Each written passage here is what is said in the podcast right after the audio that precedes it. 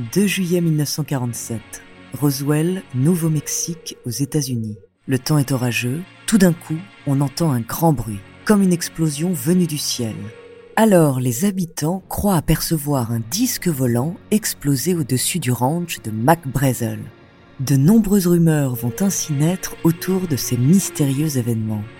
Le nom de ce mythe moderne, l'affaire Roswell.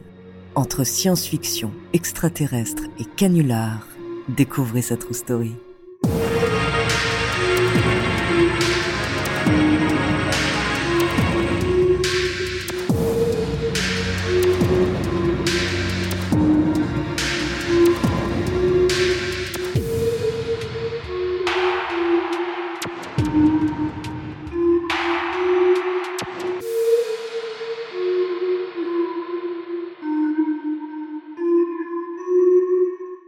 Avant de commencer à vous raconter cette étrange histoire, laissez-moi vous présenter notre partenaire.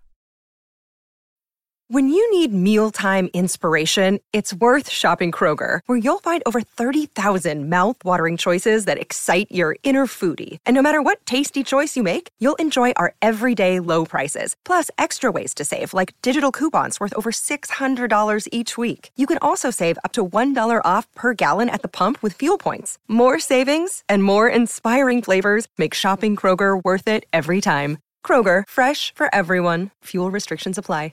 Another day is here, and you're ready for it. What to wear? Check. Breakfast, lunch, and dinner? Check. Planning for what's next and how to save for it? That's where Bank of America can help.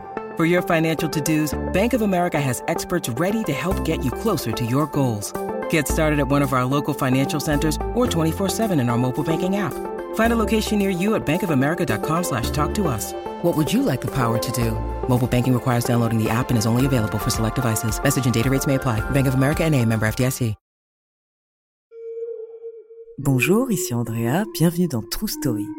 Aujourd'hui, je suis très heureuse de vous raconter cette histoire car elle nous plonge un petit peu dans les ambiances des séries euh, américaines comme X-Files autour du paranormal, sauf que ça a l'air un peu vrai, alors...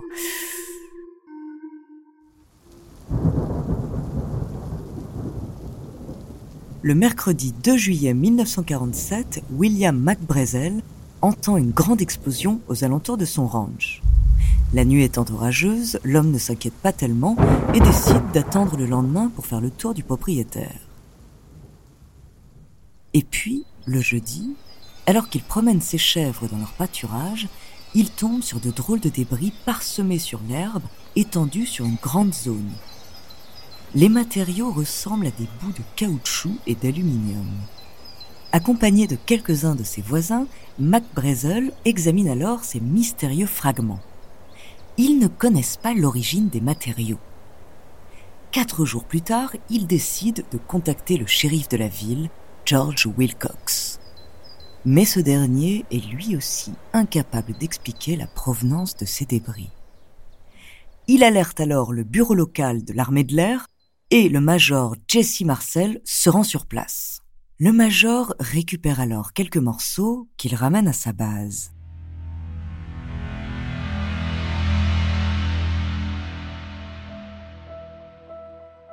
Pendant ce temps, les rumeurs vont bon train aux alentours du ranch. Certains sont persuadés d'avoir vu un ovni, un objet volant non identifié dans le ciel ce soir-là.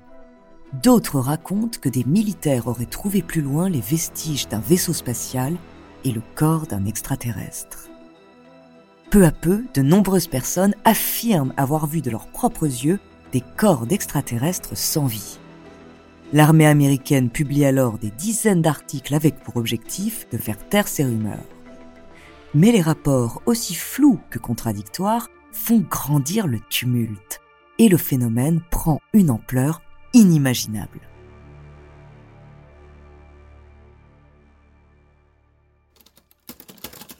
Et les nouvelles vont vite.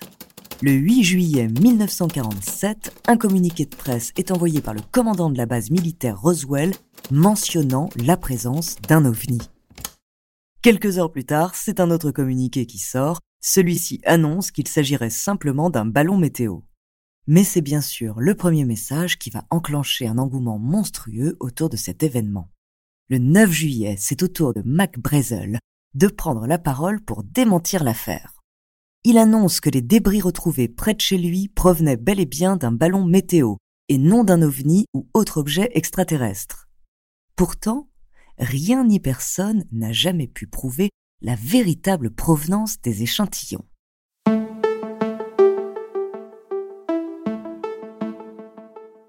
Mais alors, essayons de comprendre ce qui a bien pu se passer à Roswell cette nuit du 2 juillet 1947. Pour cela, nous allons nous attarder sur le contexte historique de l'époque et plus particulièrement sur une expérience qui se déroulait juste au-dessus de nos têtes. Nous sommes en pleine guerre froide. Les États-Unis cherchent par tous les moyens à espionner les soviétiques pour déjouer leurs essais nucléaires. Ils mettent ainsi en place le projet Mogul qui consiste à envoyer des ballons sondes d'espionnage dans le ciel. Les débris retrouvés dans les pâturages pourraient donc provenir de l'un de ces ballons. De plus, les autorités militaires ont spécifié avoir utilisé de petits mannequins anthropomorphiques, ce qui pourrait expliquer la présence de corps. Mais les habitants de Roswell refusent de croire à cette version. Ils sont persuadés qu'on leur ment et la légende reste au cœur de leur esprit. Durant plusieurs semaines, l'affaire Roswell fait la une des journaux. Les intellectuels, les chercheurs ou encore les journalistes du coin sont convaincus que quelque chose d'anormal se passe.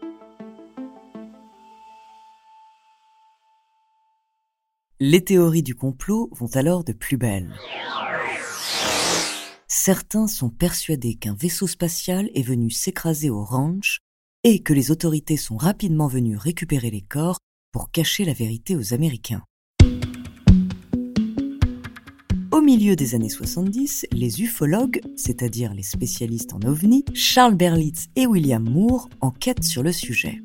Et en 1980, ils publient le premier livre sur l'affaire Roswell. L'ouvrage regroupe plus de 90 témoignages de ceux qui ont vécu de près ou de loin l'événement. Dans ce livre, Mac Brazel lui-même raconte que l'armée lui aurait demandé de revenir sur son témoignage pour qu'il concorde avec la théorie des ballons Muggles. Dans le même ouvrage, Jesse Marcel, le major qui est venu récupérer les débris, explique que selon lui, les matériaux ne ressemblaient en rien à quelque chose créé par l'homme. D'autres disent avoir vu sur les débris des inscriptions faites de symboles, comme des hiéroglyphes, qui ne correspondent à aucun alphabet utilisé sur notre planète. En 1995, un documentaire va relancer les débats. Jack Barnett, un soi-disant caméraman de l'US Air Force, vend au producteur britannique Ray Santilli de drôles d'images. Le caméraman explique avoir filmé en cachette la récupération des corps extraterrestres de Roswell et leur autopsie. Le film de 17 minutes est diffusé pour la première fois le 5 mai 1995 au Museum of London. Les images en noir et blanc sont de mauvaise qualité, mais on peut y voir deux médecins autour d'un corps d'environ 1m20 sexe indéterminé et dont la tête et le ventre semblent disproportionnés. Plus étrange encore, le corps ne présente qu'une unique petite blessure à la jambe gauche, alors que le soi-disant vaisseau a lui été retrouvé en mille morceaux. Cette vidéo fait beaucoup de bruit, notamment lors de sa diffusion sur nos écrans français le 23 octobre 1995, sur le plateau de l'Odyssée de l'étrange, animé par Jacques Pradel. Mais avant de commencer, je voudrais ajouter une euh, petite chose, simplement prévenir ceux et celles qui regardent ce soir que certaines des images que vous allez découvrir sont des images euh, impressionnantes, euh, sont parfois difficiles donc à, à regarder. Je tiens à prévenir les personnes sensibles qu'elles pourraient être choquées par certaines des séquences que nous allons diffuser ce soir.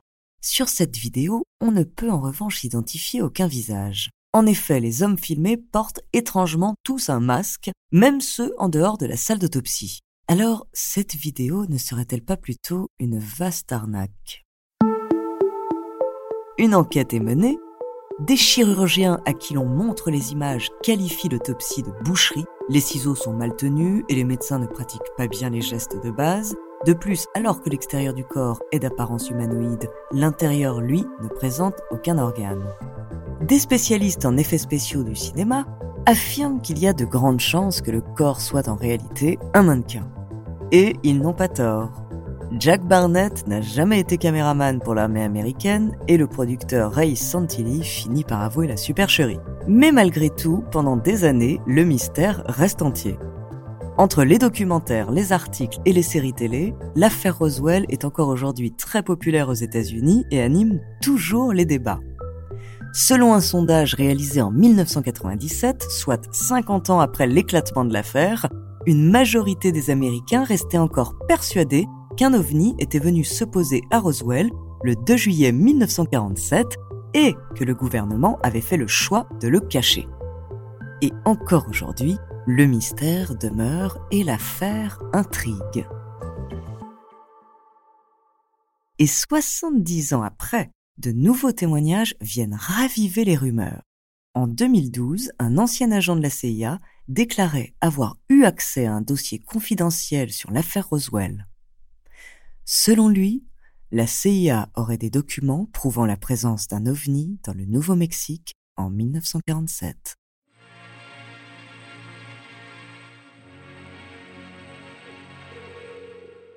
Merci d'avoir écouté cet épisode de True Story. N'hésitez pas à le partager et à laisser un commentaire sur votre plateforme d'écoute préférée. La semaine prochaine, je vous parlerai d'une véritable visionnaire. En attendant, n'hésitez pas à nous faire part d'histoires que vous aimeriez entendre. Nous nous ferons un plaisir de les découvrir.